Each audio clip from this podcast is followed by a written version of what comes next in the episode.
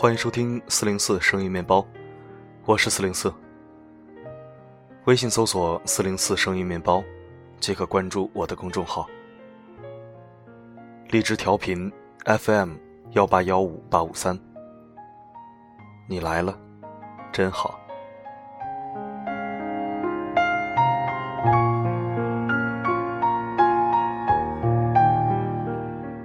今天四零四又来打击人了，或者说，帮助正在收听声音面包的你一个新的识人数。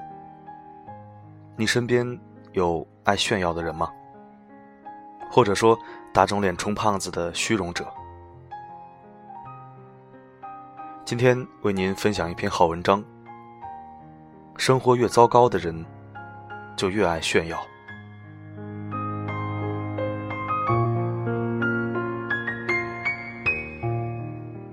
那些越想炫耀自己的人，往往生活过得越糟糕。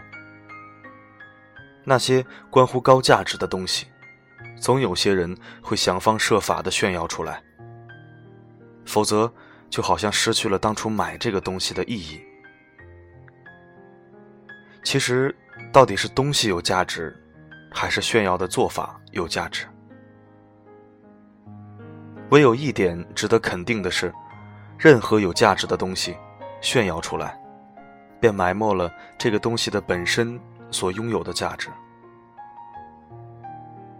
越炫耀什么，越缺失什么。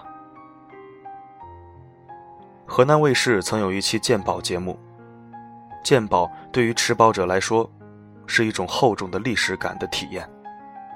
然而，大多数参加节目的持宝者。并非是抱着正视自己宝贝的历史价值的心态去鉴宝的，往往是冲着最后专家的一个估值而去的。有一期栏目便有人因此而出了闹剧。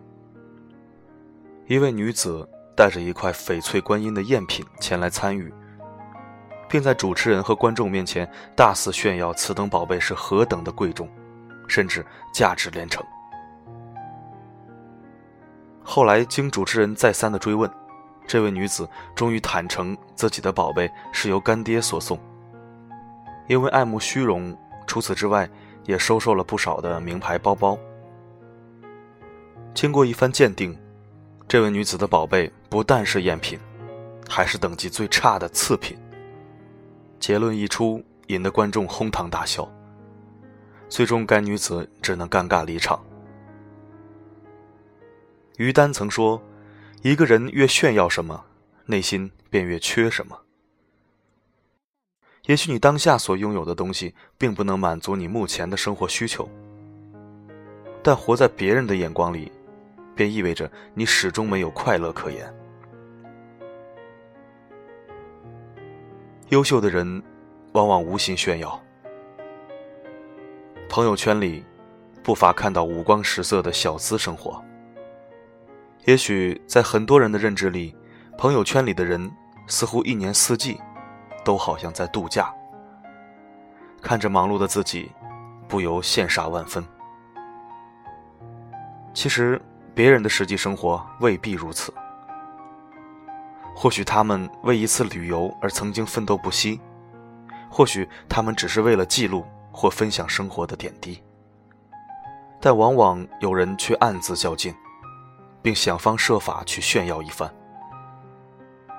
从有这一点想法开始，生活的方向就错了。一个真正懂得生活和见过大风大浪的人，生活通常是越发的朴素和简约。杜月笙刚开始出道的时候，特别显摆，穿貂皮大衣，出门前呼后拥，一大群喽啰跟着。在后来成为真正的上海滩一哥之后，他总是一袭青布长衫，一双黑灰色的千层底布鞋，出门也不带保镖，倒成了一副清末文人的模样。有句话说：“小时候快乐很简单，长大后简单很快乐。”越是正值年轻力壮的人。越是想迫不及待地证明自己的成功。全身名牌似乎才是成功的标配。杜月笙是个明白人，也是成功的人。当一个人做到不再需要锦衣貂裘来粉饰自己的身份和地位时，方才算是真正领略到了人生的意义。你是否真的拥有，只有你自己最清楚。如果说炫耀能够得到强大的存在感，那么获取了短暂的存在感之后，内心仍然是空虚的。一个人拥有几斤几两，什么底牌，只有他自己最清楚。那些为了满足一时的虚荣而去炫耀的人，往往有着被扭曲了的自尊心。这是一种性格缺陷，因为他们深知自身能力有限，而又没有自信去获取真正的实力，便只能通过炫耀的方式向外兜售自己的存在价值。事实上，不必要去炫耀那些不切自身实际的东西，同时，你所拥有的东西，也不必通过炫耀来体现它的存在感。那么，内心最好的状态是什么？是即使你没有豪宅名车，也能快乐的将生活寄情于山水或书本。这也属于一种富有。拥有爱情，也不必以秀恩爱的方式去维护。毕竟，真诚的东西，永远不会轻易离去。懂得不以炫耀的方式来取悦自己的人。才是真正的拥有。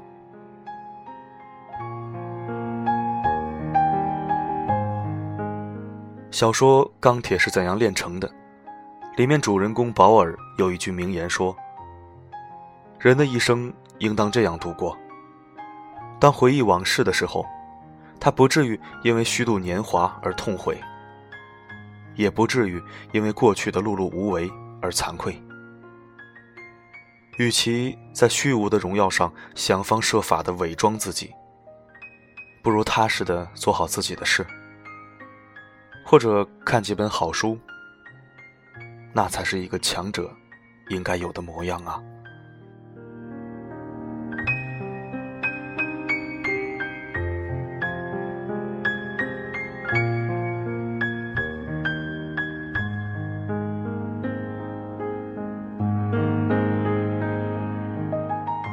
感谢您的收听，这里是荔枝 FM 幺八幺五八五三，关联公众号四零四声音面包，欢迎关注。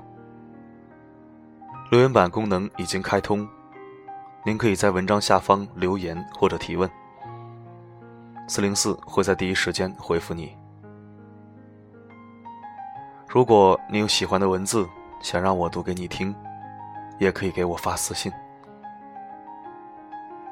天气入秋了，你听出四零四的声音是不是有点哑呢？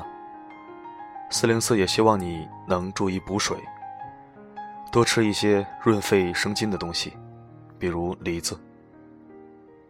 好的，今天的声音面包就播到这里。我的声音能否让你享受片刻安宁？我是四零四 Not Found，我只想用我的声音润泽。你的耳朵。